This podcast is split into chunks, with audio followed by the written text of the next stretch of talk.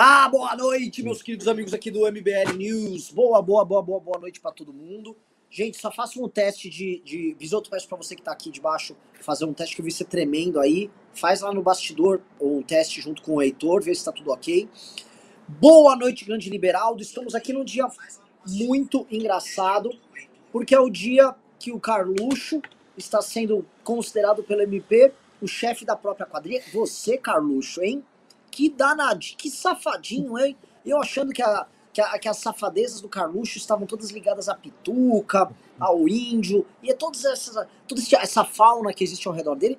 Carluxo, hein? Chefe da operação de rachadinha. Quem diria que o senhor gostava uma rachadinha, hein, Carluxo? Eu, eu sempre me surpreendo com esse menino. Tonho da Lua, talentosíssimo, né? Veja só, Carluxo. O Brasil, o Brasil não pode te subestimar, moço. Mas fato é, que no dia que Carluxo é chamado de, de reizinho da rachadinha ali, o da Cunha, o delegado da Cunha, confessou já que as operações policiais que ele fazia ali no canal dele eram de mentira, né? E é importante falar isso porque ontem alguns da Cunhetes, quando a gente falou, saiu a matéria da Folha, a gente falou, gente, tava tão óbvio que esse cara é uma nota de 3 reais. Ai, Renan, ai, Renan, era foi. Falou, ele confessou já.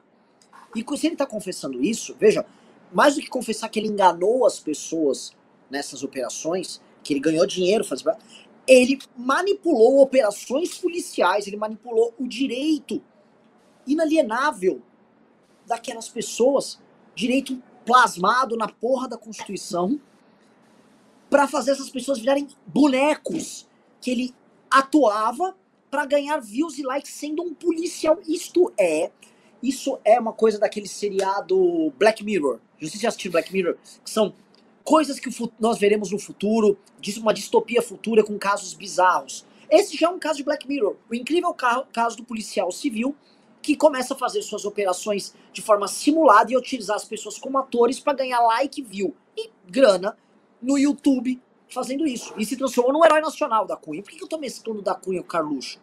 Porque a casa do Carluxo tá caindo agora mas o fato da casa do Carluxo não ter caído antes, e da família Bolsonaro não ter caído antes, fez com que a gente tenha hoje o Bolsonaro no poder. Um claro farsante que enganava as pessoas, que criou hostes, hordas de seguidores amalucados ao redor do Brasil, que defendiam eles em qualquer circunstância, que acreditavam toda a pataquada, ah, eles são heróis, estão defendendo o Brasil. O da Cunha estava criando uma legião de fãs nesse mesmo sentido. Gente que não, o da Cunha vai mudar. O da Cunha é incrível, o da Cunha é um gênio. A gente até. O, Kim foi no, no, no da Cunha, lá no, no, podcast dele, conversou, pô, parecia um cara bacana tal. Até enganava. Um dia eu fui ver, eu já tinha elogiado ele, falei, pô, parecia um cara, né? Ele não é um policial radical. Aí comecei a ver as opiniões políticas, aí começa a ver o Somebody Love, esse, ai, ai, sou candidato, foi pro MDB, eu, ai, tem coisa. Ai, o, o Doris tá. Ih, Doris tá te perseguindo. Aí quando ele virou Bolsonaro, o que que acontece, pessoal? O, o, o, paralelo que a gente faz aqui do da Cunha com a família Bolsonaro, que eu acho que é importante, é eu vejo cada vez mais a sociedade civil no Brasil ficando mais esperta para o surgimento de charlatães. Isso, isso é uma notícia boa, tá? A sociedade desenvolveu anticorpos, ela tá, tem uma espécie de uma vacina. Ai, vacina não, hein? Cuidado com essa porra ela já está começando a ter anticorpos, percebe? Ó, ó, ó esse da Cunha aqui, plau, pega. Porque né, se o da Cunha tivesse surgido lá pelos idos de 14, 15 ou 16, é capaz de ninguém ter dado conta, ninguém ter dado bola, ele virava um monstro gigante, era eleito, aí tava lá no Congresso Nacional e aí as pessoas só iam acordar para ele quando ele já virasse deputado, né? Fico muito feliz que as pessoas estão vendo isso acontecer agora. E fico muito feliz em ver que pelo menos o Ministério Público do Rio de Janeiro tá pegando Carluxo. E isso vai ter grandes implicações que eu volto a falar. O tal do acordo que o Temer fez, uh, que muita gente divulgou eu não acredito que haja esse acordo, mas um acordo, ah, o Temer fez um acordo, ele não tá funcionando aqui e ali. A gente vê assim, ah, o Senado andou com uma coisinha aqui, o, o precatório pode andar ali e tal, mas são coisas ainda pontuais que não justificam uma salvação ampla, geral e restrita para a família Bolsonaro. E não havendo essa salvação para geral restrita e não afetando o Ministério Público do Rio de Janeiro, a Justiça de lá, o Alexandre de Moraes continuando com as operações, mantendo figuras bizarras como Zé Trovão, uh, de prisão expedido contra eles. A vida do Bolsonaro continua o mesmo inferno de sempre. E o cerco sobre o seu filho mais frágil, que é o Carluxo, e eu digo isso porque ele é mais frágil, ele, ele é, tão, ele é juridicamente tão exposto quanto o Jair Renan, ou seja, ele não tem foro privilegiado, mas ela é emocionalmente mais frágil, e ele já tinha um escândalo de rachadinha rodando, fora o envolvimento dele da, na quadrilha virtual que a família Bolsonaro tocava, e ele era um dos principais operadores, que também está na mão do Alexandre de Moraes. Então o Carluxo, ele está amarrado em várias pontas ali.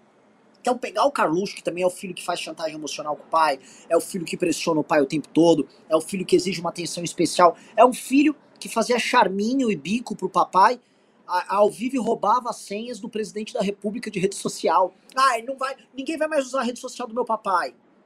Tá? Este cara, ele é uma, uma bomba relógio, porque se vem uma ordem de prisão contra o Carluxo, né? Imagina as coisas, a, a, loucura que vai ser. Ele vai tentar, talvez, receber gente a bala.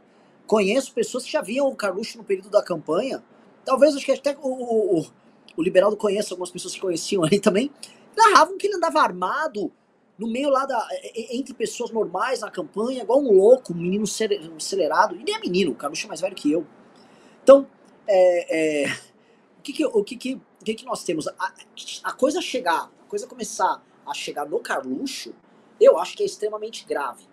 Ou o, o nosso grande liberal conhece um pouco mais sobre o jurídico ali do Rio, o universo jurídico do Rio, do universo do judiciário carioca, e aí ele vai poder falar com a gente sobre isso. Eu acho que é legal a gente abrir hoje eu passando a bola já pro liberal, para a gente entender qual o status, e se o Carluxo está, qual é o status do problema do Carluxo, e se o Carluxo está com alarme vermelho, amarelo, aquele DEFCON laranja, lembra aqueles DEFCONs que tem nos Estados Unidos? Qual é o status atual do drama carluxístico, tá? Se há realmente algo a temer, você acha que ele já pode estar com medo, ou se vão cozinhar o galo, ou se vão cozinhar a pituca dele em fogo lento. Liberaldo, a bola é tua. Grande Renan, boa noite pessoal. Primeiro pedir, pessoal, like, vamos dar dedo no like aí para a gente é, trazer o pessoal para assistir, que o debate hoje está muito bom. Vamos lá, Carluxo no Rio. Como é que funciona o judiciário carioca? Eu acho que isso, em geral, é uma regra para o judiciário de, de todo o Brasil, mas no Rio isso funciona assim muito claramente. A operação que existe de apoio ao Bolsonaro quando Bolsonaro assume o poder. O Bolsonaro sempre foi um nada. É, ele, ele nunca teve expressão ali no judiciário, ele nunca foi visto como uma figura é, relevante ali da política fluminense.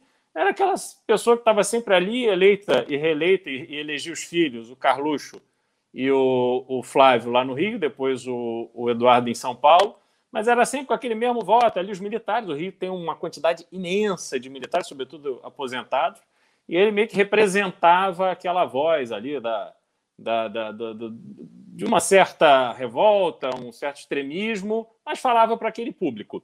Então, ele nunca teve trânsito, tanto é que a gente lembra. Ah, o encontro dele com Paulo Marinho se deu no contexto onde ele estava achando que não poderia ser candidato a presidente, isso em 2017, porque a ação da Maria do Rosário contra ele estava no Supremo e ele não tinha nenhuma articulação para se livrar daquilo, daquilo. E aí ele foi pedir socorro para o Paulo, que indicou um advogado que o ajudou. Então, é, quando ele assume a presidência, a, a, a massa do judiciário carioca passa a enxergar nele a figura que tem na mão as indicações para o STJ e para o Supremo, que estavam ali já planejadas. É, e aí começa uma puxação de saco, tanto é que a questão, a discussão sobre o foro privilegiado do Flávio, que foi o primeiro escândalo que aconteceu antes do Jair assumir a, a, a, a presidência, aquilo, aquilo foi de uma grosseria que foi, deixa eu ver se eu me lembro, mas foi o voto decisivo foi de um desembargador é, que estava enrolado em alguma coisa. É, é, ele tinha sido denunciado porque foi sócio de uma corretora de seguros, de um cara que foi. Era um rolo, assim, o cara estava enrolado, e aí ele conseguiu meio que se safar, e aí ele dá um voto é, a favor do Flávio. Quer dizer, tudo na base da troca de favor. E, a, e aí tem aquelas figuras que se acham é, que vão pleitear as vagas nos tribunais superiores, que são decididas pelo presidente da República. E aí começa uma onda de puxação de saco total, geral. Assim, era, era impossível qualquer coisa andar contra a família Bolsonaro. Mas o tempo passa. O tempo passa e o Bolsonaro continua sendo uma figura que trabalha muito mal o ambiente do judiciário. Tanto é que a gente viu aquele momento histórico extremo dele dizer que é, esculhambar o ministro Alexandre de Moraes no 7 de setembro, dizer que não cumpriria ordens determinadas por ele, que é assim, de um, de um absurdo total. É, e qual é o problema com isso? Ele não construiu essa relação, ele tem lá o Cássio Nunes, que foi uma figura que ele conheceu agora, recente. Começou a ir ali, estava fazendo campanha para ir para o STJ, e por falta de nome, ele acabou indo para o Supremo ali na vaga do Celso de Mello. Mas o, o Bolsonaro agora ele já está indo para o último ano de governo, ele já fez as duas indicações do Supremo e as pessoas estão identificando que ele não será reeleito. Então, o estoque de favor que ele teria para fazer, de carinho e de gesto que ele teria para fazer com o judiciário, lembrando que é o seguinte: quando você indica um nome para um, um tribunal desse, que sai lá do, do TJ do Rio, por exemplo, a gente. É, é, essa figura que, que é elevada ao Tribunal Superior é, tem um grupo ali, tem uma série de pessoas que trabalham por essa nomeação. Então ele vai, mas ele representa um conjunto de pessoas. Né? Geralmente ele tem o apoio do presidente do TJ, do corregedor, da turma, enfim. É... Então isso tudo acabou. E quando isso acaba, o que fica são as mágoas de quem não foi indicado e achava que seria, e quem estava ali, de uma certa forma, tolhido de fazer o seu trabalho, no caso do MP, vê que a, as barreiras foram trans, trans, transpostas. E aí a coisa começa a andar.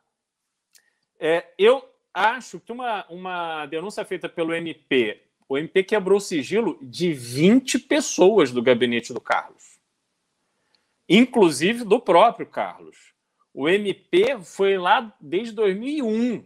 Eles têm ali material suficiente e a gente tem que lembrar o seguinte: 2001 era um mundo pré-atentado de 11 de setembro.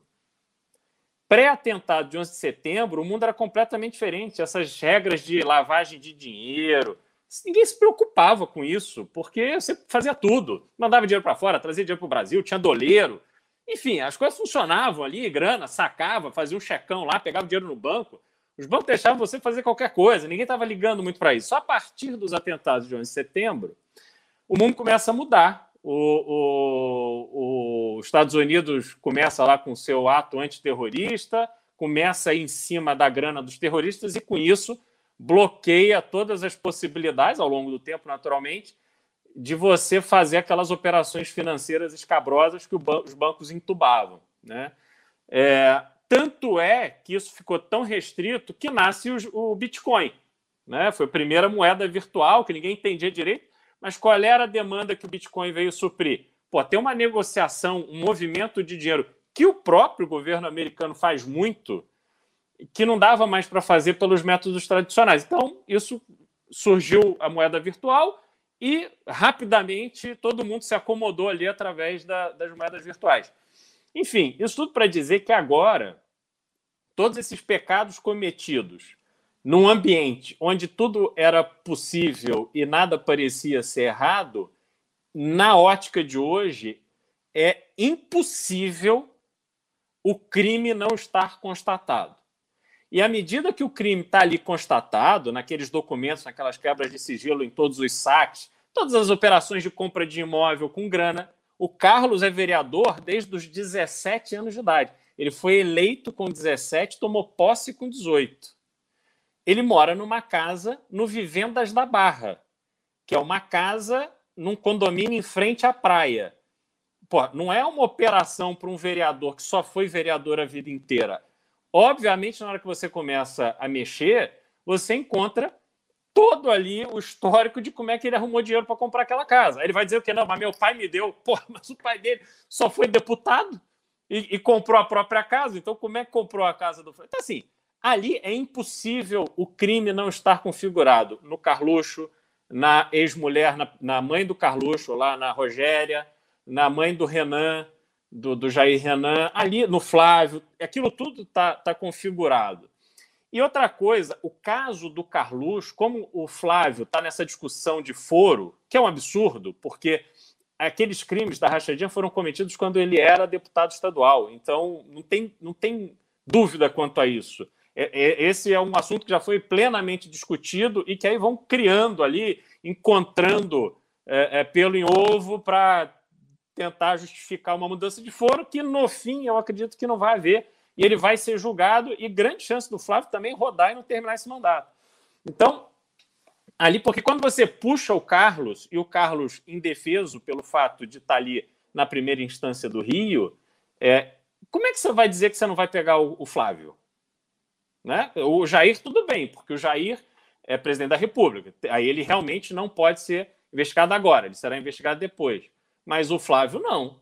O Flávio vai ser pego. Na sequência do Carlos, vão pegar o Flávio. Então, eu acredito que as moedas de troca do, do, do Jair Messias para salvar o Carluxo, hoje, elas têm um valor muitíssimo baixo. E passa a valer mais a pena alguém fazer um gesto para o Lula, que está aparecendo aí em primeiro lugar nas pesquisas, para o cara já ficar com crédito para ele aí pleitear a vaga dele no STJ no Supremo para o Lula, não mais para o Jair, que não vai indicar. Entendeu? E aí, neste quadro, a chance do Carluxo rodar, na minha visão, é enorme. Enorme. Não vai ser amanhã, mas assim, é muito em breve isso pode acontecer. Entendeu? Por razões muito distintas, a gente precisa lembrar, quer dizer, os casos não se equivalem, mas é, é, o Jairinho, que cometeu aquela atrocidade, esse cara, vereador, foi preso, foi em cana e foi caçado, assim, num, em, em 30 dias entendeu? E o Carluxo preso, é, eu não sei se a pressão popular vai ser tão grande, porque a gente precisa lembrar que, apesar dessa presença importante dos, dos militares no Rio, que sempre elegeram a família Bolsonaro, mas o Rio tem um perfil de eleitor muito mais à esquerda. A pressão vai ser enorme para extirpar o, o Carlos, porque o Carlos é aquela figura arrogante. Nisso os Bolsonaro pecam muito. Eles são arrogantes. Hoje, Renan, só para fazer uma observação, fugir um pouquinho do assunto, se a gente observar o depoimento daquele camarada lá da Precisa, que foi no, na, na, CPI, você notar a postura dele, que é uma postura muito semelhante aos, bolsonaristas que vão lá. Eles são treinados pela, pelo mesmo grupo de mídia training. O cara vai sem gravata, ele senta de lado, olha para o lado oposto dos senadores e responde assim como é, é, se tivesse sendo interrompido por um garçom durante o jantar dele com a esposa, sabe? Aquele é, é com, com, impaciência. Então, aquilo é, é uma técnica deles para menosprezarem a CPI como um todo, para não, entendeu? Para menosprezar os senadores. E essa é a postura dos Bolsonaro. E assim, o Carlos fez muito isso, ele naquelas loucuras dele. A gente tem que lembrar aquela cena da posse. Porra, o Carluxo estava sentado no Rolls Royce armado. Quer dizer, porra, o que, que leva um pai colocar um marmanjo daquele, vereador do Rio de Janeiro, sentado na, na, na, no, no Rolls Royce? Aquela é cena completamente Fora que mostra assim, o nível de doideira daquela turma, entendeu? Então eles vão pagar esse preço e eu acho que a hora do Carluxo de fato está chegando. Aí só, só falar do da Cunha, que você mencionou, Renan. Cara, o da Cunha, eu li uma matéria é, onde que retratava lá um, um, um depoimento, pô, a vítima do sequestro dizendo que o sequestro foi ali é, o, o, cativeiro foi descoberto pelo da Cunha e a equipe dele. Os caras pegaram todo mundo, depois deixaram a vítima lá com o bandido para eles fazerem a, a, entrada de novo gravando. Quer dizer, os caras dão flagrante e depois larga a vítima com o bandido só para poder gravar. Isso é de uma loucura. Esse cara fez um juramento para virar delegado. Assim, é a pior espécie de policial que pode haver, cara. Esse, esse cara não respeita ninguém. Ele é tão enlouquecido e tão focado nele mesmo. Você vê, o cara se filiou ao MDB e estava dizendo, dando, fazendo live anteontem, dizendo que ia ser governador. você acha que o MDB vai dar legenda para esse malandro ser, ser vereador? Porra, o, o, prefeito é do MDB na chapa do Bruno Covas. É, porra, então assim, é um completo idiota que ele vai vendendo essas, essas coisas para um público desinformado e vai que vai endeusando um completo farsante, um irresponsável, um maluco. Entendeu? Esse cara também tem que encana. É, e isso, isso do. O, eu até é, pedi assim, não sei se o Bisoto tá jantando, se quiserem, coloca o Bisoto offline, termina de jantar a gente, a gente vai falando aqui. Já já retorna com o Bisoto daqui a pouquinho. É, que ia, que ia falar para vocês, assim, primeira coisa, like na live pra gente chegar logo a coisa de o quê? Deixa eu ver. Estamos com duas mil pessoas, mas tem só mil. Dedo no like para bater dois mil likes, tá?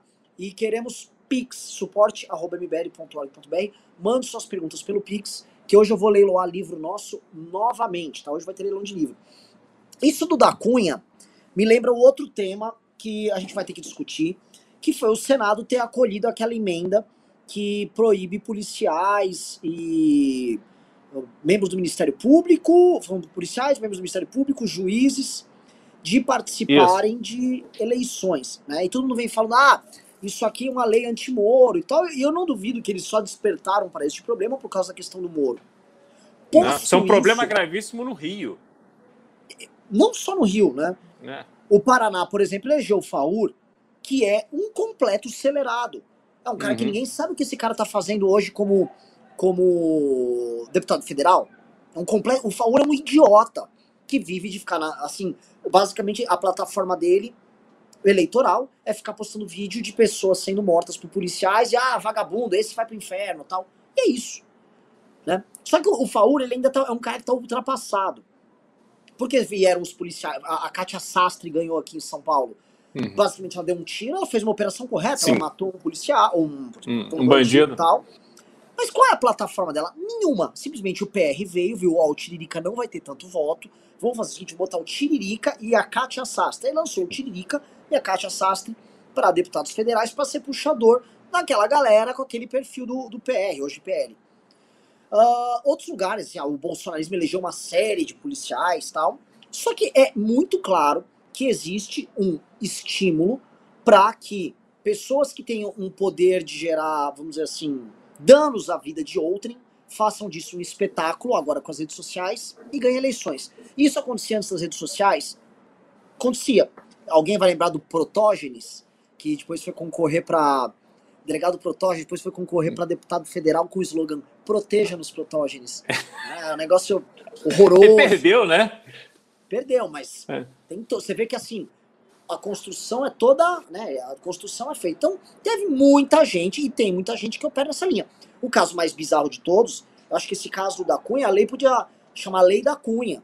Porque é o seguinte, um cara, as pessoas estão entendendo, imagina uma pessoa que foi sequestrada, ela está num cativeiro, numa situação bizarra de angústia, sofrimento, familiares atrás e tal.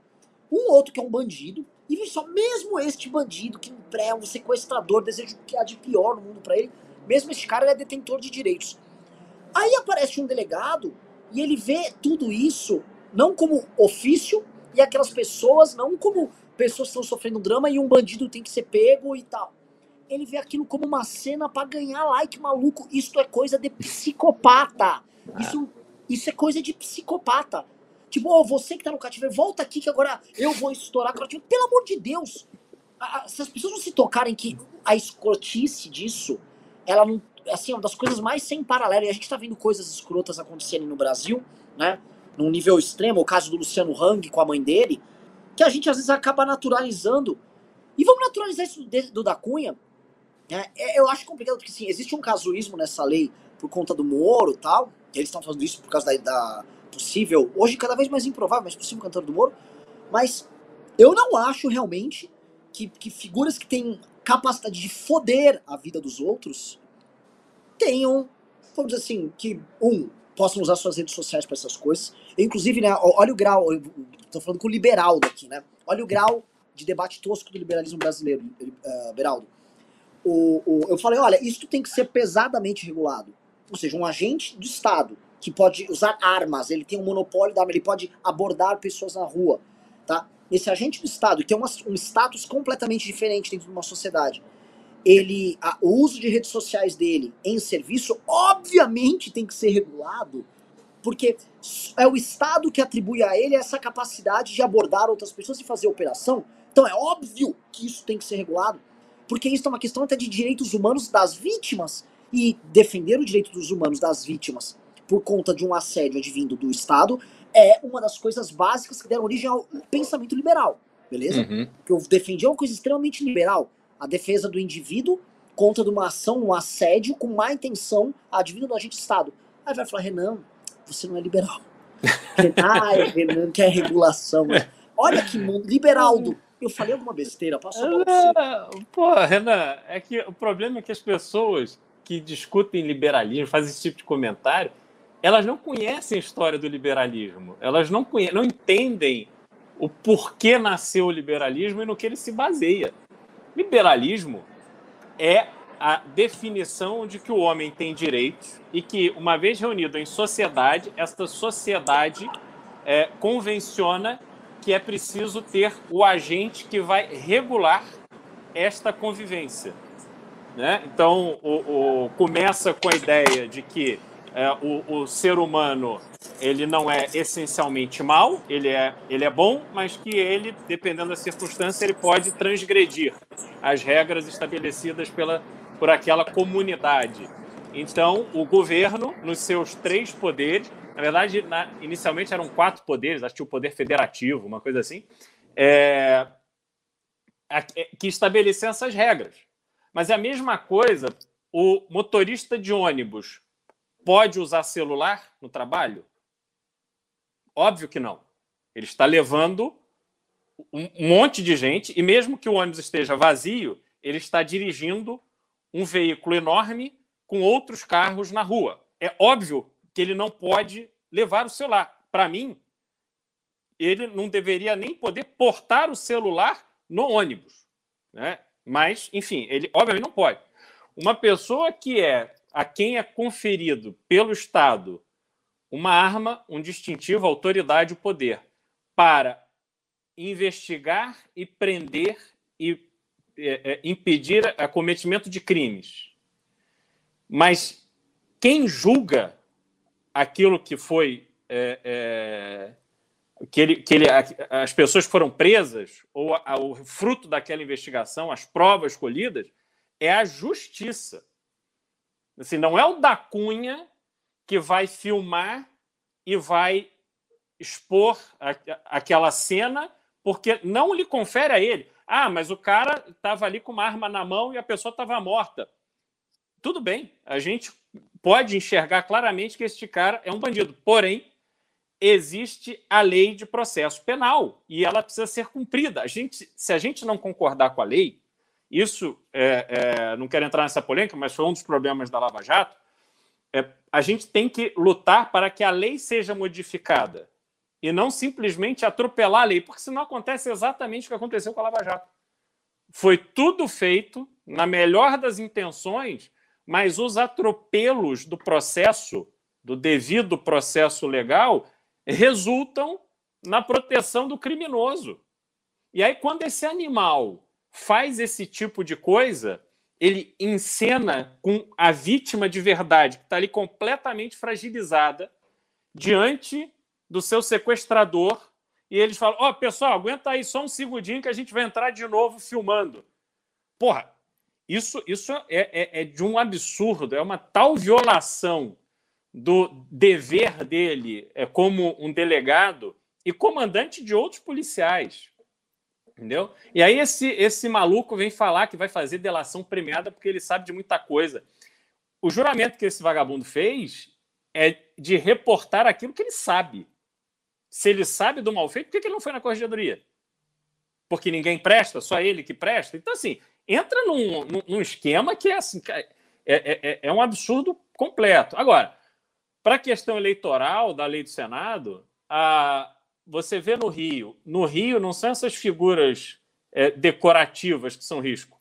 O problema no Rio é que os PMs, esses exército e tal, esse pessoal vem da milícia e eles passam a ter um poder político, sendo eleitos deputados ou vereadores e tal, é, porque lá tem o, o envolvimento da, das forças policiais e militares com a contravenção no Rio vem de décadas, né? Começa lá no jogo do bicho.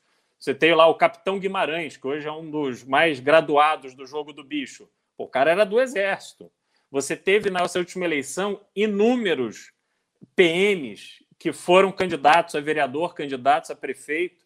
E quando esse pessoal ganha, na verdade, eles levam ali não a lei e a ordem, né? a visão da lei e da ordem.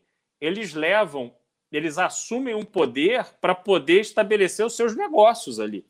Isso, para o Rio, é um problemaço, entendeu? Essa lei é extremamente importante para resolver esse tipo de coisa.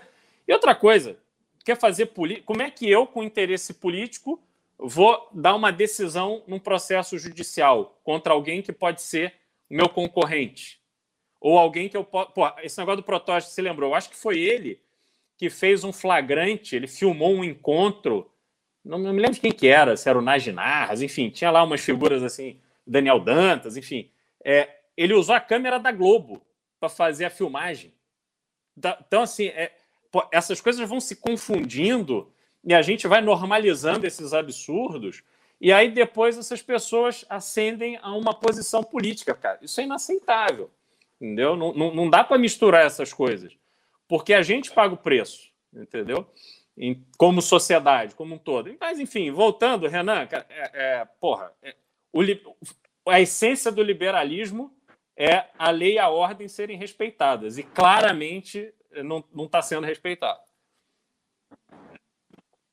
Bisotão da massa, nosso grande Catarina.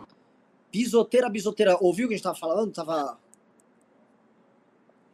Renan, ouvi a maior parte. Eu queria iniciar pedindo desculpa. Eu não estou nas melhores condições. Eu vou ir de pé mesmo, Vitor. Vou pedir desculpa porque eu não, não consigo acertar aqui de, na, na horizontal. Seria o ideal.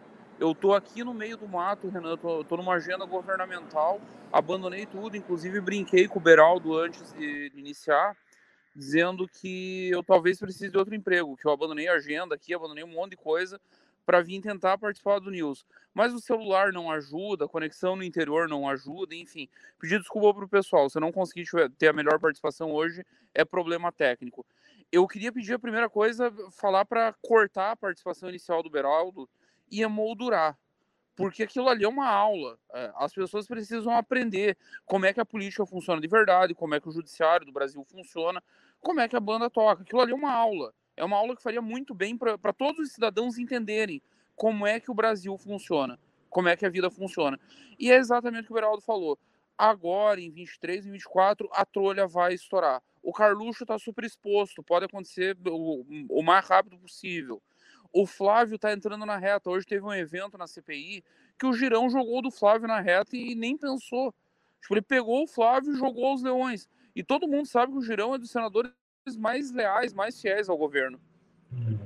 A situação do governo beira o desesperador. Eu lembro de ter falado alguns news antes, é, atrás, Renan, que o, o pessoal acha que teve acordão, que o Temer resolveu tudo, que não sei o quê, que a manifestação do dia 12 flopou e as pessoas ignoram que o problema com os imprevistos é que é difícil de prever.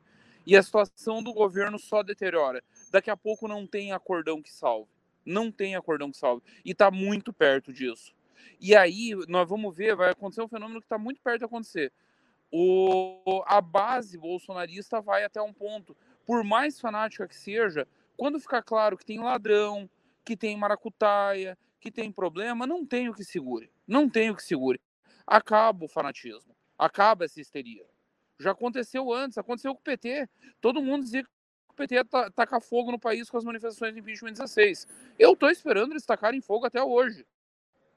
Eu estou esperando até hoje. Vai acontecer de novo. É proposta de golpe todo santo dia. Eu estou esperando o golpe. Não, eles, eles não têm mais condições objetivas de darem o golpe. E a situação deles deteriora dia após dia. Sobre agora, é, é, eu vou entrar nessa questão da deterioração agora, mas queria lembrar, porque é, o, o Bisotto comentou, olha, vai vir mais coisas, vir mais tretas do Bolsonaro.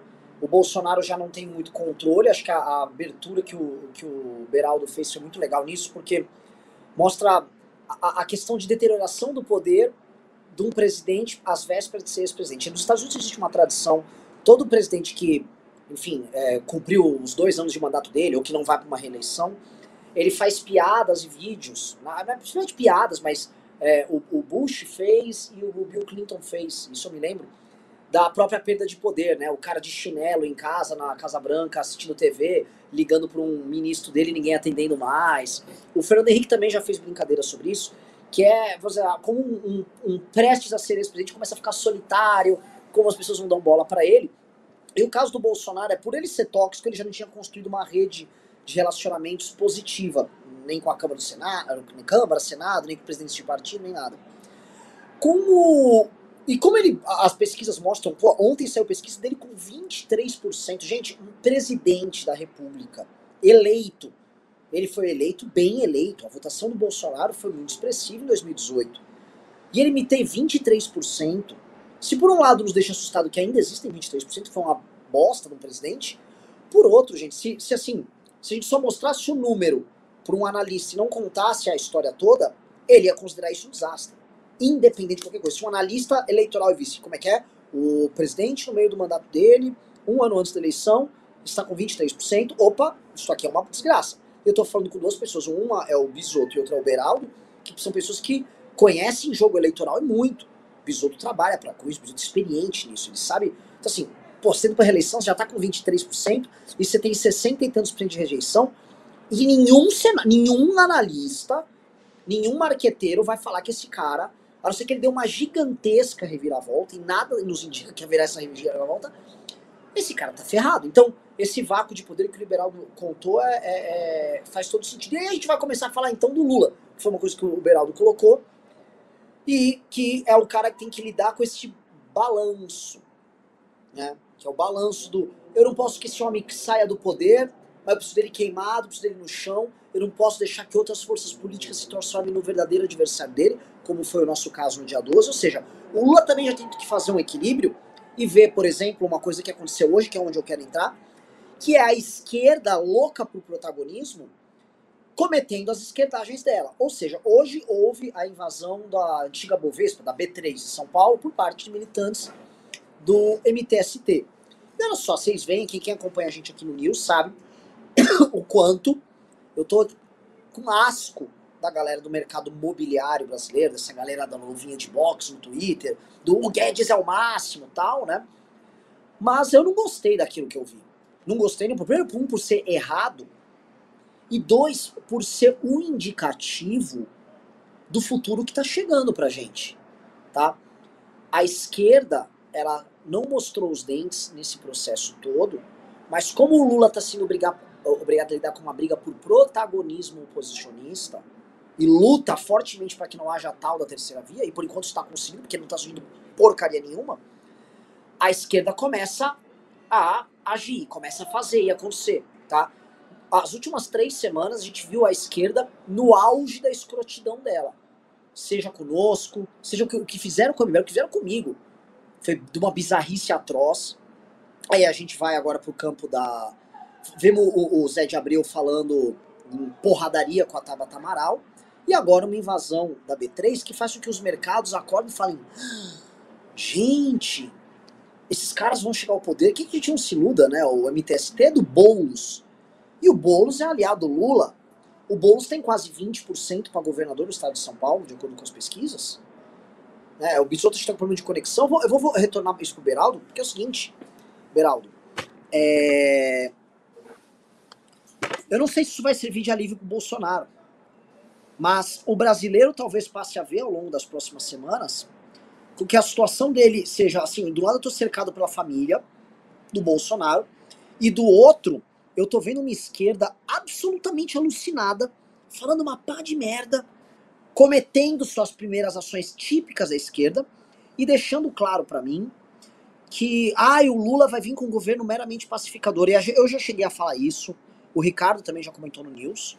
Mas eu não sei se vai ser exatamente isso. Quando eu olho o Lula validando o Zé de Abreu, quando eu olho essas franjas deles agindo como estão agindo, eu olho, olha, não tem tanta. Essa estratégia ela não tá tão óbvia.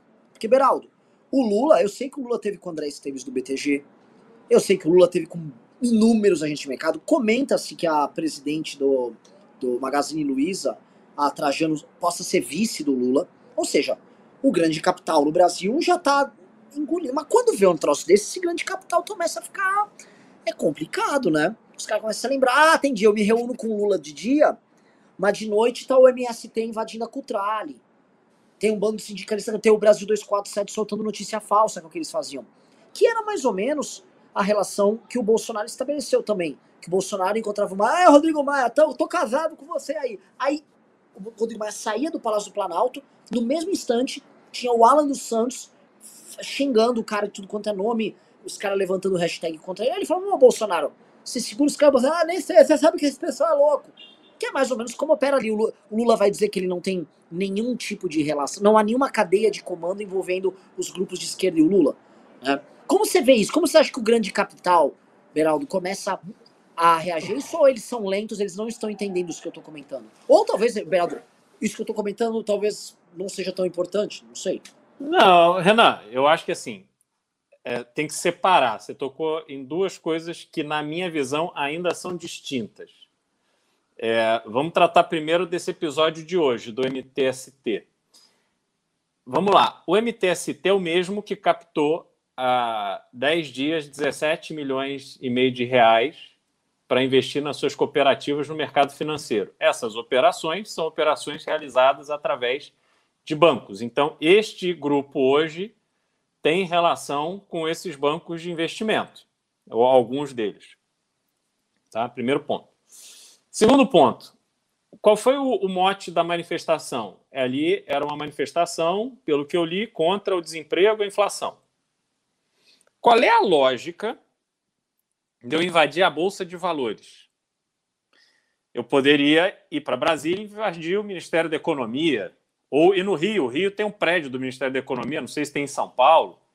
É, invadiu, o Bacen, né? Inflação. O Bacen, exatamente. Né? Então, assim, é, eu tenho outros órgãos governamentais diretamente responsáveis por isso. A, inflação e o desemprego no Brasil não decorrem da força do mercado financeiro que está estrangulando. Não é isso. Decorre claramente, todo mundo sabe disso, inclusive os economistas do PT e do, do PSOL, decorre claramente da incompetência do ministro da Economia e do presidente da República. E, assim, a gente tem um pouco de, de, de bagagem aí na vida. O que eu vi hoje ali na Bolsa me pareceu uma, um movimento combinado com algum propósito onde alguém ganhou dinheiro. Não, não me pareceu assim algo espontâneo, natural. Porque essa turma aí, você, ali quantas pessoas tinham? 50? Né? Eu não acho que tinham 100 pessoas ali.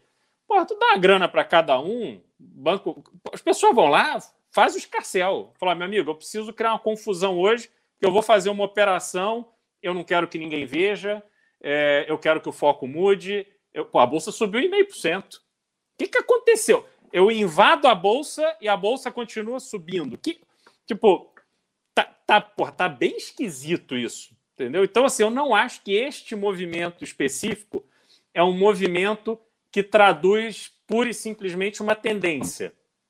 Eu acho que tem, acho que a CVM tem que investigar, tem que correr o histórico das operações feitas hoje e entender quem pode ter sido beneficiado com esse circo que se armou ali na bolsa. Tá? É, esse é o primeiro ponto. Mas a gente tem o outro lado, que é o que você mencionou. Lula elogiando Zé de Abreu, retuitando um maluco dizendo que vai dar porrada na. na, na não na lembro quem que é. Na Tabata Amaral, exatamente. Então, é, e, e, obviamente, alguém que na idade do Lula, viúvo, o cara portava bebendo para burro ali. Ele tinha um problema de alcoolismo ali. O cara é preso, não pode mais beber, fica ali cerceado do, do, do direito dele de circular, por mais que ele tenha ficado ali na Polícia Federal. Isso é uma experiência para qualquer um, é uma experiência difícil. É, para um cara que viveu a realidade de oito anos de presidente da República, sendo recebido com tapete vermelho no mundo inteiro, com rainhas e príncipes e, e, e reis, etc., isso, isso não funciona bem na cabeça do cara. Entendeu? Então, é, é óbvio que ele traz uma, uma mágoa, uma, uma raiva ali, que ele vai é, colocar isso para fora. Agora, eu acho que ele vai colocar para fora muito especificamente em cima da família Bolsonaro. Porque ele sabe que essa agenda do ódio não vai levar ele até o Palácio do Planalto. As pessoas vão parar de recebê-lo. Porque se ele ficar nessa de. Esse negócio do, do, do, Zé de Abreu, ele vai dar uma desculpa. Ah, porra, mas o Zé, o cara me ajudou muito ali, me deu uma força. Então, porra, eu tenho que dar uma força quando o cara. Ele vai dar uma desculpinha qualquer para esse público. Mas se ele começa a insuflar movimentos para ocuparem as ruas, para invadir os lugares e tal, essa porra não vai funcionar. Entendeu? Ele vai, ele vai dar força para o bolsonarismo e ele vai ter muita dificuldade de, de conseguir estabelecer o discurso paz e amor que ele precisa, como ele fez em, em 2002, para ter chance de se eleger. Agora, tem um outro aspecto do dia hoje também, Renan, que é essa licitação do governo federal que vai meter 450 milhões de reais em publicidade para esclarecer informações é, não verdadeiras é, publicadas pela mídia. Ele claramente está dizendo que ele quer. Ó, a gente está numa crise ferrada, dando calote imprecatório, cheio de problema na Previdência, pagar etc. O cara vai tirar 450 milhões de reais do orçamento para fazer propaganda declaradamente para criar uma narrativa bolsonarista sobre os fatos. Isso, isso é coisa da, da, da Alemanha na, na, na, década de, de, de 30, porra. Entendeu? É, isso é um negócio assim, porra, de, de, uma, de uma loucura, mas eu acho que eles não, não conhecem a fundo a história da Alemanha de Hitler, de Goebbels e tal, mas eles precisam saber que essas duas figuras elas se mataram para não serem presas. O final desse, desse tipo de estratégia costuma ser muito trágico.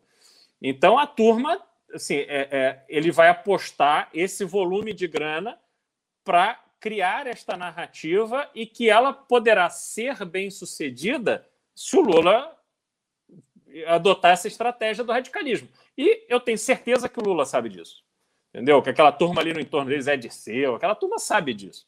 Eles vão ter que ter essa conversa com ali os apoiadores do entorno, como o Bolsonaro faz, aquele pessoal mais, mais radical e tal. Obviamente eles vão fazer carinho ali, mas na prática ele vai ter que vender a ideia de que o governo dele será um governo com um Henrique Meirelles na, na, na presidência do Banco Central, é, aquelas figuras todas ali que ele trouxe da iniciativa privada para darem a, a, garantia de que seria um, um, governo equilibrado e tal. Então, assim, eu, eu não vejo como a estratégia eleitoral do PT ser bem sucedida se eles entrarem por esse caminho. Eu acho que eles não vão entrar. Olha, isso do Ministério da Verdade, né, que o Bolsonaro está montando, que é é isso. Olha, veja só, o governo afirma que, na verdade, essa notícia é mentira. A verdade verdadeira é esta, né? São... Os caras falaram tanto, né? Uma das coisas que a gente batia muito na esquerda em 2000, especialmente em 2016 e 2017, foram as agências de checagem. Surgiu a agência Lupa, eram todas ligadas à esquerda, todas com financiamento ligados à esquerda, e eles surgiram, inclusive se acoplando nas redes sociais, para definir o que era verdade ou não. Eles esqueciam todas as fake news que a esquerda cometia. Olha, fulano falou isso aqui, hein? Checamos este fato tal. E a gente batia muito e os bolsominions batiam adoidada, assim, que nem louco nesse assunto. O bolsominion ficava louco. Agora eles têm, a, olha só que legal, a, agência de checagem estatal paga com meio bilhão. É, e outra coisa, Renan, só, só uma observação. Considerando que eles não vão dar dinheiro para a mídia tradicional, porque eles estão fazendo isso para combater a mídia, esse dinheiro vai para quem? Vai para esses malandros aí, desses blogueiros, essa essa tropa bolsonarista que a gente nem enxerga. Os caras vão encher a borra de dinheiro. Eu não pensei nesse detalhe, né? Isso, isso não é a verba publicitária específica, então? Ou seria a não. verba publicitária, mas de maneiras. É. Como é que ele vai, como é que ele vai gastar esse dinheiro se ele não dá dinheiro para Globo, não dá dinheiro para Folha, ele não dá dinheiro para os maiores veículos? Entendeu? Uhum. Então, como é que ele vai gastar 450 milhões de reais? Vai ser nesse esquema que ele está fazendo, só que isso vai ser grana pra cacete, entendeu? Internet vai ficar. Explique... Porra. Uma coisa que talvez explique, por exemplo, a situação da Jovem Pan deve ser a quantidade de dinheiro que esses caras estão recebendo, tá? Ah. O dinheiro que a Jovem Pan deve estar recebendo por ano hoje ultrapassa a casa de algumas dezenas de milhões. Que eu sei que ela já recebia coisa de 12 milhões, normal, num governo PT e tal, 10, chegou, acho que chegou a ser 15 milhões. Agora, para eles estarem chutando toda e qualquer possibilidade de haver um fio de credibilidade com eles, cara, deve estar, tá, assim, deve estar tá rolando, é muita, mas muita grana. A Jovem Pan tá falando agora em concorrer com a CNN agora no mercado, no mercado de televisões e tal. Para eles darem esse salto, não é faturando no YouTube ali. Não é. uhum. é. é. Assim, a, a grana para quem é aliado, a grana acho que tá comendo solto e vai continuar comendo solta. E é assustador. Porque outra coisa que eu acho, eu acho que é interessante, né? Até entrando nesse assunto, a gente tá fazendo agora uma. entrando em, em temas diversos, é que o. Como, como a construção narrativa, uh, nessa questão, especialmente agora da pandemia, ela foi feita usando esses sites e, e redes de televisão parceiros. No caso, por exemplo, da Jovem Pan, agora, bem nesse caso agora da vacinação para adolescentes, o Fiuza e a Ana Paula do Vôlei estão há semanas falando que as vacinas não funcionam e levantando casos, cherry picking, assim, escolhe um caso aqui e ali, de ca supostos casos de pessoas que tiveram problemas por causa da vacina, e aí querem acabar com essa questão da vacinação para o Bolsonaro retomar o discurso anti-vacina dele. E aí o Bolsonaro cita, a coisa é tão doida que o Bolsonaro cita Ó, eu vi aí a Ana Paula do vôlei avisou, né, que tá fazendo mal. Vamos parar com isso aí.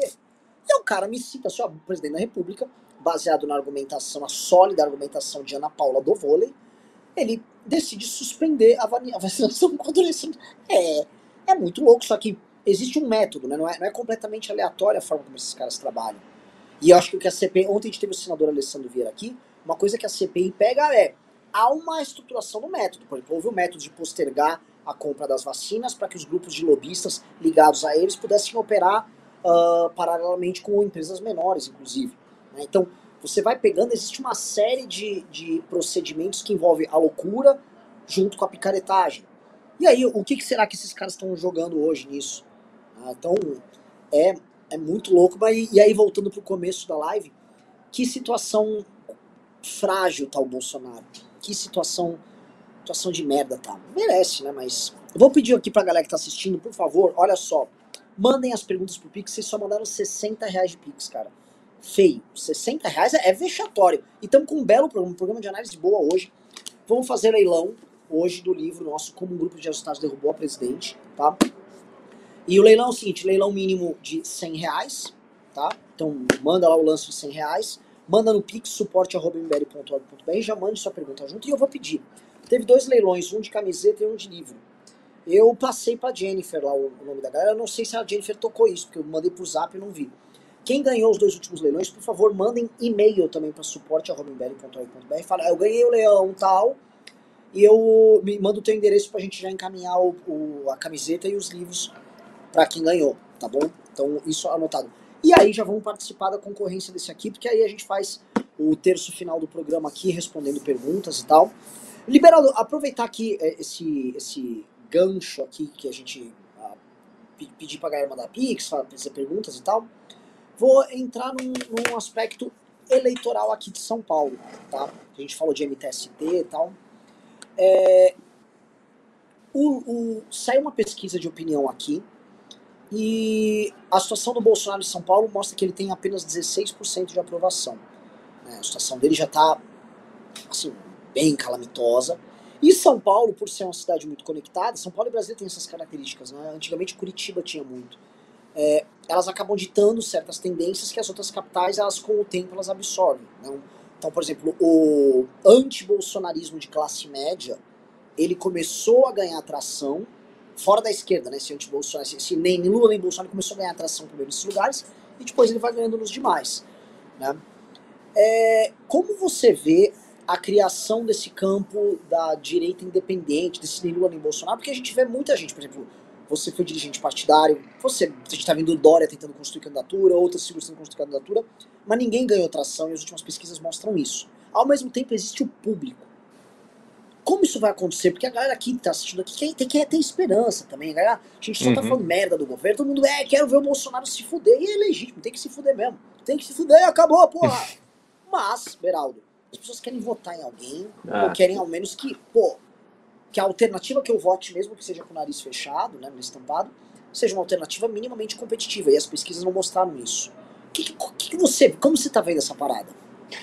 Não, eu acho que a grande responsabilidade desse quadro e assim é urgente que esse nome se consolide para o bem ou para o mal, né? Não, não, não dá para cravar na situação que a gente está hoje nem o nome que vai ser vencedor. Não tem esse salvador da pátria e sinceramente é até bom que não tenha, porque o Brasil não precisa de salvador da pátria. O Brasil precisa de presidente que primeiro respeite a presidência da República e entenda o seu papel, que seja trabalhador, que acorde cedo e durma tarde e que traga gente efetivamente qualificada para o governo, mas que tenha liderança.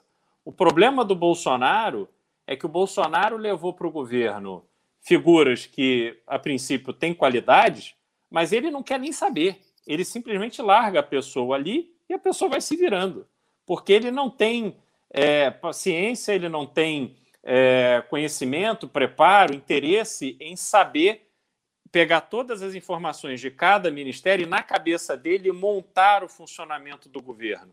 Então, funciona, o governo funciona de forma aleatória.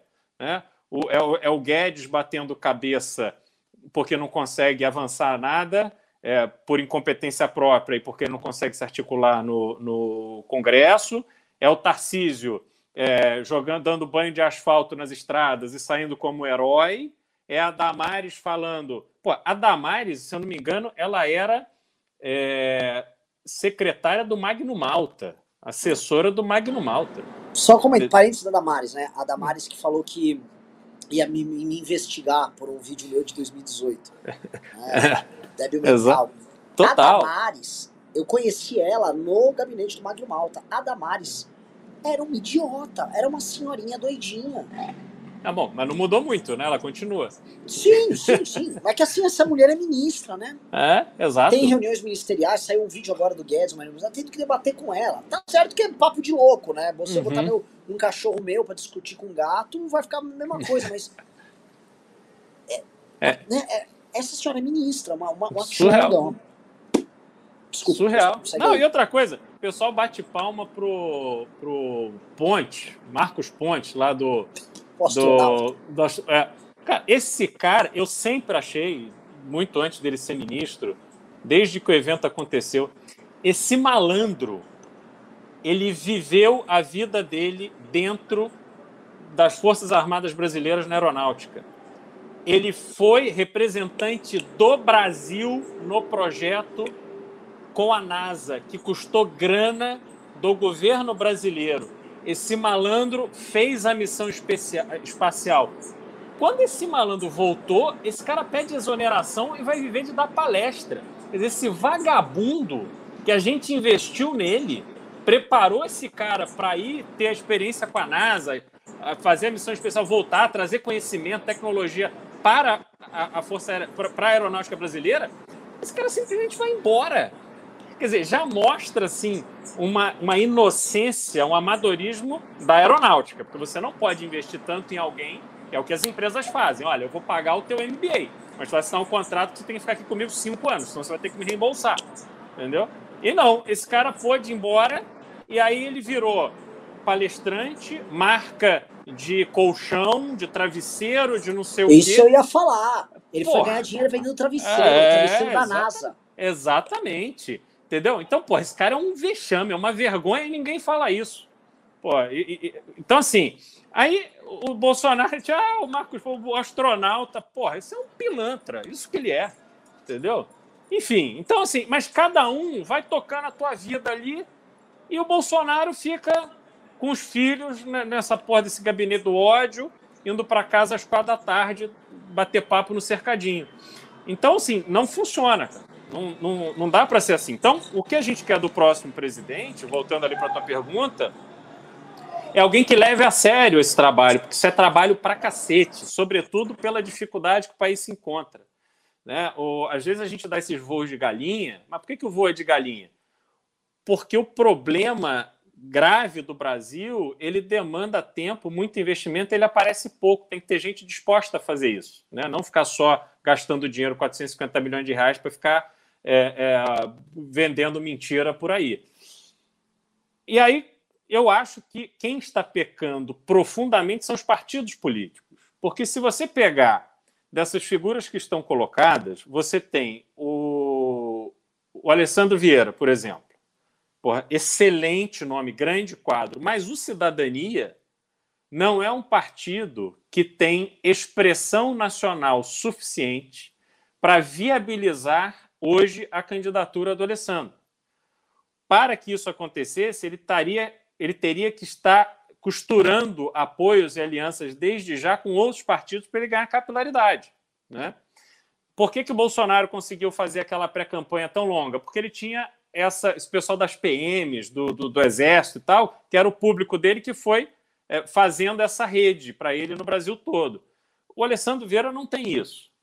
Aí você pega Simone Tebet, do MDB. O MDB ele não tem um candidato a, a presidente é, viável por há muito tempo. Né? É, eles, Acho que nunca teve, né? É, teve Ulisses, né? Depois eu não sei é, se ele. Que não foi viável, enfim, teve 2%, exatamente. Depois ele sempre foi se compondo. O, o Sarney era MDB, mas era vice. Sim. Né? E acabou assumindo. Tentaram o Quest em 94, foi muito mal. É, exatamente, foi mal. Mas enfim, o, o, o MDB tem esse histórico de preferir se, se compor, né? É, então não sei se o MDB daria a Simone, não sei se ela é uma liderança é, de, com a expressão necessária dentro do partido para que o partido abraçasse a candidatura dela. E eu não vejo o MDB abrir as portas para ela rodar os diretórios, fazer eventos, trazer gente, ela se consolidar como essa figura. É, o Amoedo, porra, puxaram o tapete dele no novo. Né? Então, assim, partido sacaneou o Amoedo. E hoje até falaram de alguém, um cara porra, assim, de, de, uma cretinice você lançar nomes aleatórios agora, dizer que vai ser candidato a presidente. Mas, enfim. É, então, aí você tem. Quem, quem, que você tem melhor estruturado? É o PSDB. Porque o PSDB. Ao que, aí o Mandetta, só antes do PSDB, o Mandetta, no DEM. Porra, mas o DEM, com esse negócio de fusão, o Mandetta também não é uma liderança nacional dentro do DEM e tal. Então, porra, não, não, o DEM não está no momento de fazer essa campanha. Aí você tem o PSDB, partido é, estruturado no país inteiro, já enfrentou diversas campanhas presidenciais. E aí ele tem ali quatro nomes. Ele resolve fazer umas, as prévias. Porque o Aécio. Cara, o Aécio foi flagrado, foi gravado, operando grana com o Joesley Batista. Cara, tá gravado, é a vozinha dele. Não dá para você levar a sério o Aécio como uma força política, porque esse cara destrói a reputação de qualquer partido, de qualquer pessoa que esteja próximo dele. Aí este malandro vai lá e toca a flauta pro Eduardo Leite, que se encanta com a ideia de que ele, que é ex-prefeito de Pelotas, que tem 340 mil habitantes, se torna governador do estado numa eleição atípica. As eleições do Rio Grande do Sul são esquisitas, mas enfim, 2018 foi extremamente atípica a eleição. Ele vira governador do estado. E aí ele ouve aquela música do Aécio, se encanta e resolve que no auge dos seus 36 anos ele está destinado a ser o próximo presidente do Brasil. Com toda a. Assim, Cara, com a pandemia, o Rio Grande do Sul não fez nada. O que eu ouço de reclamação a respeito dele no Rio Grande do Sul, porra, é bastante. O Bisoto gosta muito dele, fala que ele é um cara fora da curva, mas não basta você ser um gênio, né? É, você, Paulo Guedes, Paulo Guedes é PhD em economia na Universidade de Chicago, porra, puta escola liberal, etc. Não, os cara é um, um energúmeno como um ser da política. Então, uma coisa não, não necessariamente leva a outra. Acho até que ele tem um futuro na política, ele pode é, é, trilhar o caminho dele para chegar à presidência, mas, porra, não vai ser ano que vem. É óbvio que não vai ser. E aí você tem o Dória, que, e aí, sem paixões, por favor, mas só olhando estritamente os fatos.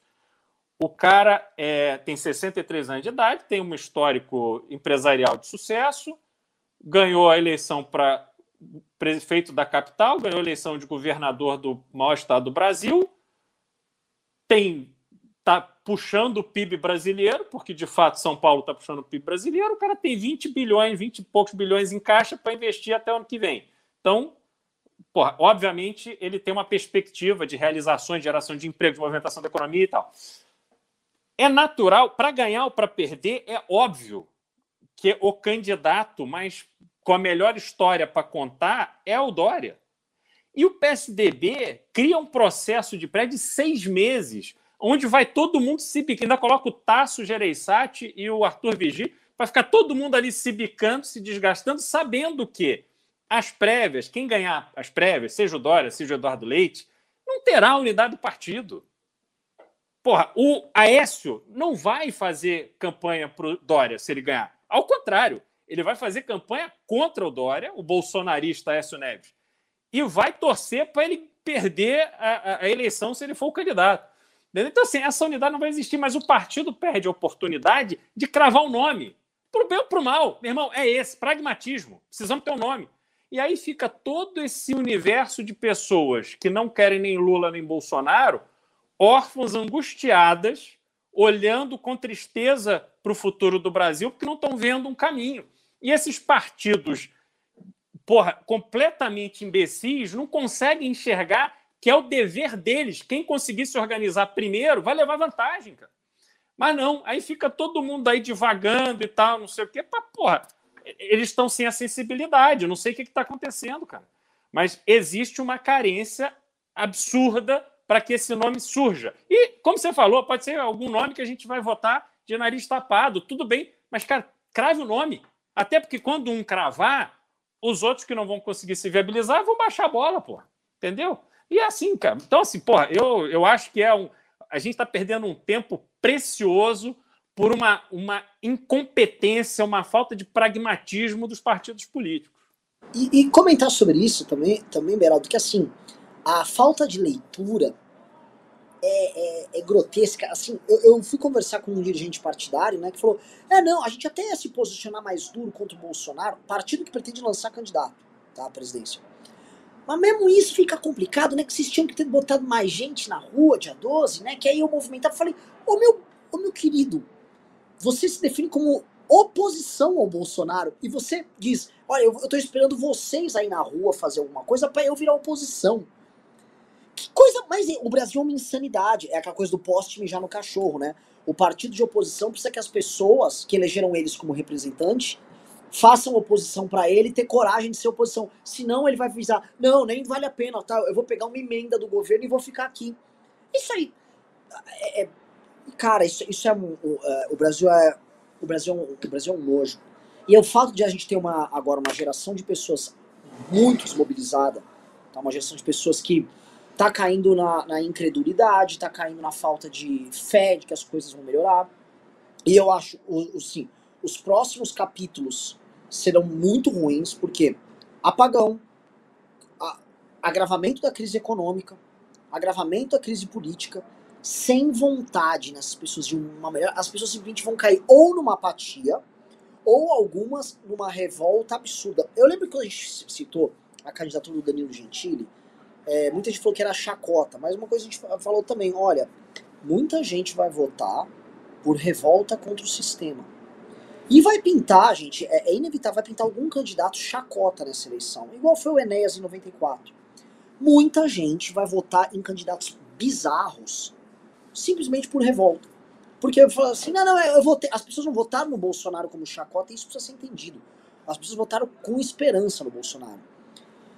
Quando elas veem tem o Lula, o Bolsonaro, e aí esse monte de expert político, esse monte de kassab, ah, eu sou um gênio, né? Aí tá ele, é realmente um gênio ganhar pra ele ali. Mas, Caralho, política, cara, é a mais nobre das artes. Política, você tá representando a esperança das pessoas e você tem que fazer esse xadrez, você tem que juntar, você tem que compor, você tem que conversar, mas com um objetivo claro. E aí você tem que liderar nesse objetivo, você tem que pá, o tesão. E as pessoas vão ver exemplo em você e falar, pô, tá aqui, ó, esse líder político, esse presidente de partido, esse cara me representa, ele tá apontando um caminho. E esses caras não querem isso. Isso é a coisa mais triste. O fato desses caras que estão nessa posição para isso e que ganham pra caralho pra isso se negarem a ter um papel de líder e de representar as pessoas, faz com que a crença política nunca seja verdadeira. A gente lembra que nos regimes parlamentaristas na Europa, os presidentes dos partidos, em geral, via de regra, acabam se tornando os candidatos a primeiro-ministro.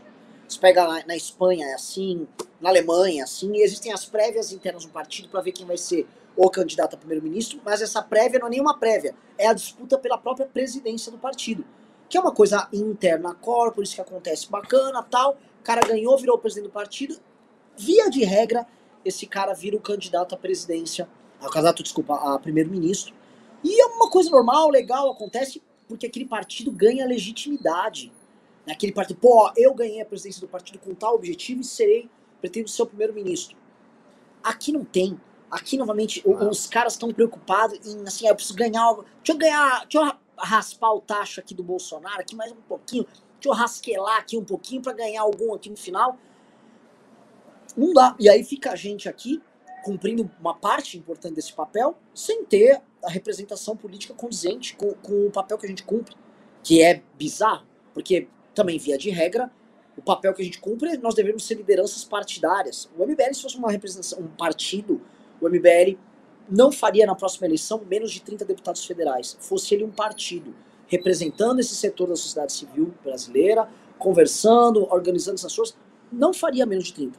O novo, que era para ser isso, e que, puta que pariu, foi alvo de infiltração bolsonarista, ele se nega a fazer cumprir esse papel, e simplesmente, eu acho assim, se o novo continuar do jeito que tá, e eu acho que vai embora o gado do novo, o novo faz 5, 5, 6, sete deputados federais. E o novo tá, tá simplesmente morrendo porque quando vê o Amoedo entendendo que esse é o papel tem que ser cumprido, aí o partido sabota. O Amoedo tá querendo ser esse cara. E aí sabota. O PSDB se descreveu o caso. Nós estamos fodidos também. Né? Uhum. Eu tenho que trazer umas esperanças, mas às vezes não tem que trazer esperança, não, cara. Às vezes é, é fazer o diagnóstico e lamentar o diagnóstico, porque a gente vai ter que, enfim, né? A pior coisa não. é o auto-engano.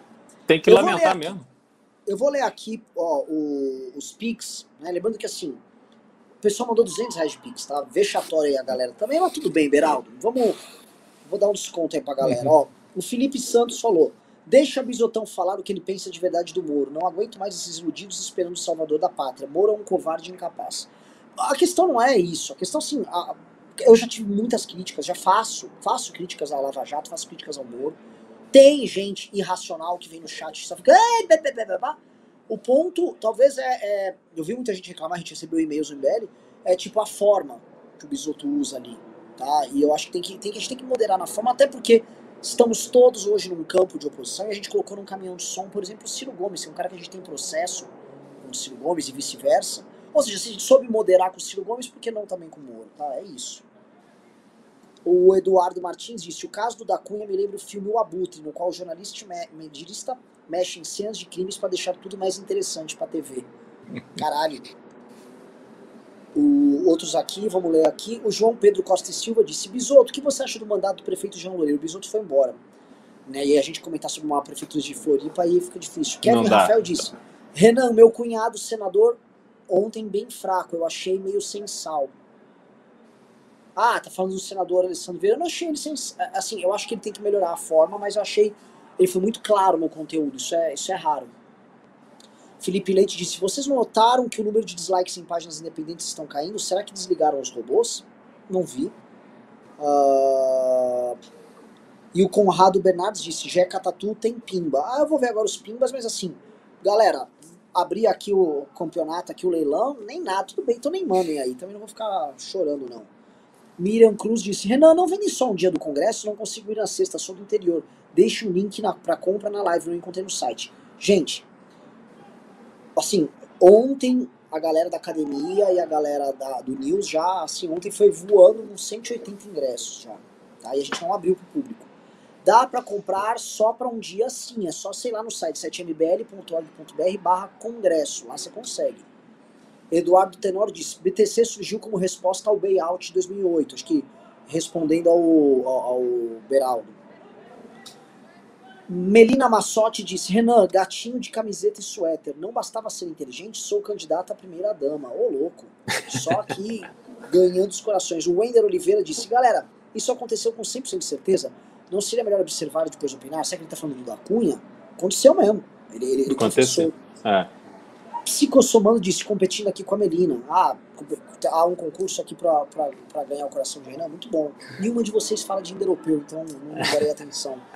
Raimundo Luiz disse, sou porta-voz da MBL Pernambuco, meu canal é Raimundo Luiz. O Psicossomando disse, mas falando sério, admiro demais a paciência de vocês e pensamento crítico. Muito obrigado. É, o Eduardo Lins disse, que fim levou o Magno Malta? nunca mais ouvi falar dele, lembrei dele agora que vocês citaram. Até alguém que derreteu de verdade. É, o Jeca Tatu mandou 20 reais disse: Ótima live. O que acham que acontece ou vai acontecer com a terceira votação ou não votação dos mais de 35% de brancos, nulos e ausentes? E se pode ter ou vai ter uma relação dos neném para 22? Essa eu jogo para você aí, desses 35% dos brancos nulos. Não, não vejo assim a, a eleição do, de 18 ela já, e eu não vejo nada que reverta essa, essa grande ausência das urnas. Vamos lá, o último aqui, ó, até de pinball foi, foi, foi fraco. O Lucas Cara... E o público foi bom, deu 2.700 pessoas, um dia que tá com pauta fria.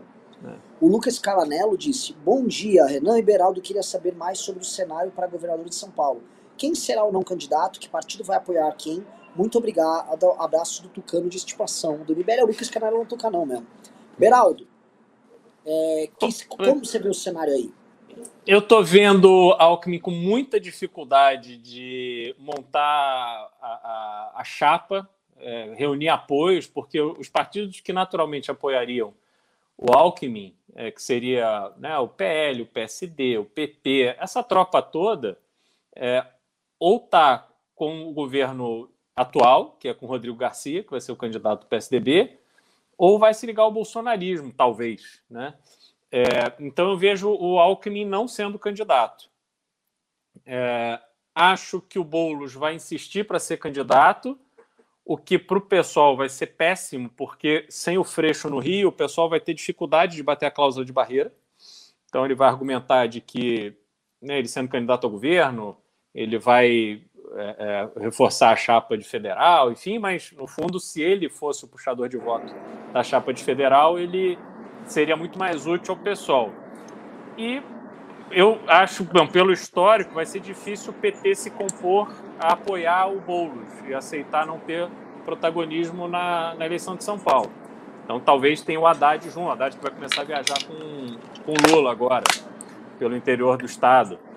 É, e então o que, que acontece? A gente vai ter Rodrigo Garcia, possivelmente um candidato bolsonarista, a esquerda dividida e o, o, o Arthur vai ser o candidato de direita que não vai, não vai representar um risco para a evolução que o Estado teve ao longo dos 30 anos de governo do PSDB e que vai ter propostas efetivamente é, inovadoras para o Estado, para modernizar o Estado, para sair dessa mesmice que também você vai se acostumando com essas formas que dão certo, a gente tem que rediscutir uma série de coisas para que o Estado avance de uma forma que seja é, a, a, a, defender o interesse da população do Estado.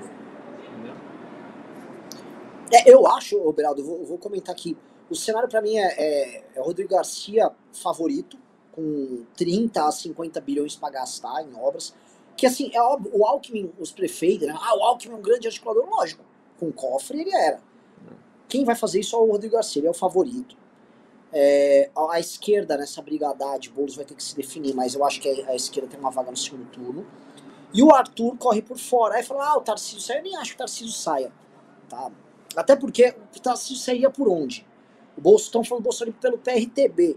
O Tarcísio sairia sem tempo de TV nenhum definindo um governo morto que está queimado em São Paulo.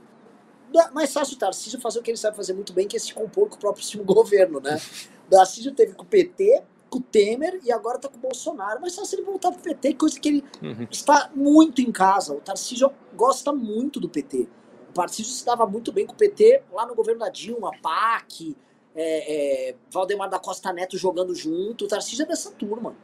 Às vezes as pessoas esquecem, ah, o Tarcísio é o herói patriota. E o. o é, nesse cenário que eu vejo aí, que é o teu também que você vê, o Arthur, numa pesquisa neste cenário, não teria menos do que 7% de start, 7, 8. Quando testam esse cenário, uhum. tá isso. Agora eu vou contar um negócio, eu nem te contei ao vivo, tá? Notícia uhum. boa. O presidente de um partido teve comigo hoje com o Arthur. E na pesquisa espontânea que eles uh, montaram para deputado federal, o Kim e o Arthur, o Kim e o Eduardo Bolsonaro aparecem empatados em primeiro. Porra, que maravilha, mano. É, Uau, incrível. É, muito louco. Gostei, assim, fiquei extremamente surpreso, assim. Então, o, não surpreso, assim, ó, eu sei que o Kim, eu acho que o cara vai ter uma votação bizarra. Uhum. Só que, às vezes, a gente fica ó, falando, ah, sei lá, a gente acredita nisso, sabe? Às vezes você duvida da própria análise. E, pô, pau, Kim Eduardo aqui, pau a pau. O Eduardo, pra ser, o Eduardo tava um, um décimo aqui, um pouco acima do Kim, mas. Né? Lembrando uhum. que o Eduardo, ele tem a mídia governamental inteira operando ele. Sim. O que ele faz é ser oposição usando as poucas mídias que dispõe. o fato dele estar tá tão bem assim, né, mostra que o, a frase derrete MBL não é, profe, não é profética, né? Deixa eu ver aqui. Teve uma... Mas sabe o que eu ia te falar? Assim, vamos falar, a gente tá falando de eleições aqui, Beraldo. E assim, você tá, em termos de preparação, e a gente está vendo o, o, o, trabalho que você está tendo para a construção do plano de governo do Arthur, eu não vejo. O Arthur, como candidato a prefeito, ele fez três vereadores né, na capital. O, como a Lesp tem mais gente, a gente vai fazer, ver o Arthur fazer assim, cinco a seis deputados estaduais. Eu vejo você como deputado estadual aqui no estado de São Paulo, sim, eu vejo você ganhando a eleição e eu vejo outras pessoas que vão estar na mesma chapa também ganhando, né? É, para federal, eu já venho pressionando o Rubinho para ser candidato federal, mas falando com a Adelaide também, a Adelaide vai ser candidata a deputada federal. Se a gente conseguir emplacar essas pessoas, como está tendo um déficit de liderança tão grande no Brasil, tão grande demais, eu acho só da gente conseguir, por exemplo, o Kim mais três federais aqui para São Paulo, e vocês montam essa uhum. turma para estadual, e vocês não fazem. Vocês fazem, usam, usam o bom e velho método MBL de, de, de, gestão de mandato. O mandato Kim um sucesso, o mandato Rubinho um sucesso, o mandato do Arthur é um sucesso, o mandato do Holiday foi do MBL bastante tempo, também foi um sucesso, foi reeleito uhum. com uma votação quase o dobro da votação anterior, e tinha sido um baita no vereador também. O que, que Renan, eu quero dizer é o seguinte, a resposta de vocês é gigante, mas a oportunidade de construir algo novo está surgindo, né? É. Não, eu tô, eu tô aqui é, para ajudar e você sabe que eu estou de cabeça no projeto MBL para fortalecer esse grupo, que é o único grupo no Brasil com capacidade, com trabalho, com organização, com mobilização suficiente para mudar o rumo das coisas. E, enfim, a gente chegando perto da eleição e, e se consolidando um cenário onde a minha contribuição como candidato seja é, é, positiva para esse projeto, você conta comigo. Agora, não tenha dúvida de que a gente tendo esse grupo dentro da Lesp, a gente vai é, é, impor ali um ritmo de trabalho e de, de produção de coisas dentro da Lesp é, que a gente não vê hoje. A Lesp é uma Assembleia Legislativa é, muito debaixo do radar. Ela opera é, praticamente 100% aliada com o governo do Estado. Existe ali um esquemão que parece que ninguém quer se incomodar, ninguém quer ter muito trabalho, e o governo do Estado, o executivo, vai comandando o legislativo. E a nossa proposta não é essa. A nossa proposta não é ser oposição gratuita a ninguém. A nossa proposta é defender aquilo que a gente acredita e que vai estar muito claro no plano de governo do Arthur, o que é melhor para São Paulo. Então a gente vai, quem quer que esteja ali, vai estar lá para efetivamente trabalhar dentro da execução de um planejamento que é absolutamente conhecido. Será conhecido todo mundo. Não vai ter nenhuma ilusão. Não vai ter nenhum doido chegando ali é, é, para votar é, maluquice, entendeu? Para acabar com o PIX no, no Estado. Não, não vai ser por aí. O que a gente vai discutir é a segurança. Esse é o ponto, Beraldo. Porque uma coisa que o Arthur narra, é verdade, na Alesp, o PT vota junto com o PSDB para uma série de. O PT joga. Não há oposição lá. Aí fala, ah, mas e o. E a turma do PSL? O PSL fez acho que 17 deputados estaduais, uma outra, assim, a Janaína puxou um monte de débil mental lá. O PSL, uma parte já está cooptado, já foi comprado pelo governo, uma parte grande, né, que eram uns idiotas, nem sabem o que estão fazendo lá. Outra turma é aquela turma de louquinho, tipo Gil Diniz, Douglas Gracinha. Uma galera folclórica, não tem. Oposição, o Rene aqui, o Daniel José ali e o Arthur. Pra valer a oposição, é essa turma que faz. A Isa Pena, às vezes, faz uma oposição lá pelo PSOL. E ficamos por isso mesmo. Não, não há muito mais o que fazer ali. E tem uhum. tanta oportunidade pra fazer coisa boa ali, né? É a coisa é, é, que choca, assim, a coisa pra ficar né? Puta que pariu. Não, o que tem de boa vida ali, cara. Os caras é. vão ali para não fazer nada. É, é. E, e construiu, que eu vejo, uma plataforma, é, uma plataforma de, de, de ideias boas, porque dali que a gente precisa nacionalizar e estruturar melhor o MBL ao redor do Brasil.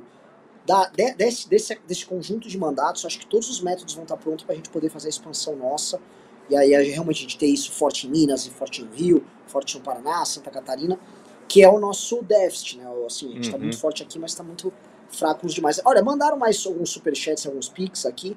Eu vou ler eles antes de finalizar. Ó. O Bruno Pavani disse: Não consigo comprar ingresso em mbl.org.br barra congresso. Já mandei inscrição, mas não entraram em contato. Ainda é só para academia? Não, não é só para academia, é para academia e para galera do News. Aliás, comprem já, porque logo mais a gente vai abrir pro público. E eu já tô avisando, quando o Arthur começar a divulgar, e o Arthur vai divulgar, o Arthur é uma máquina. O Arthur começou a divulgar, e foram os ingressos, ele dizer, não, eu não consegui ser um dos 500 primeiros para participar lá do congresso simulado. Meu, chupa o dedo aí que eu também não vou ficar... É, a gente tá avisando antes para vocês, tá? É...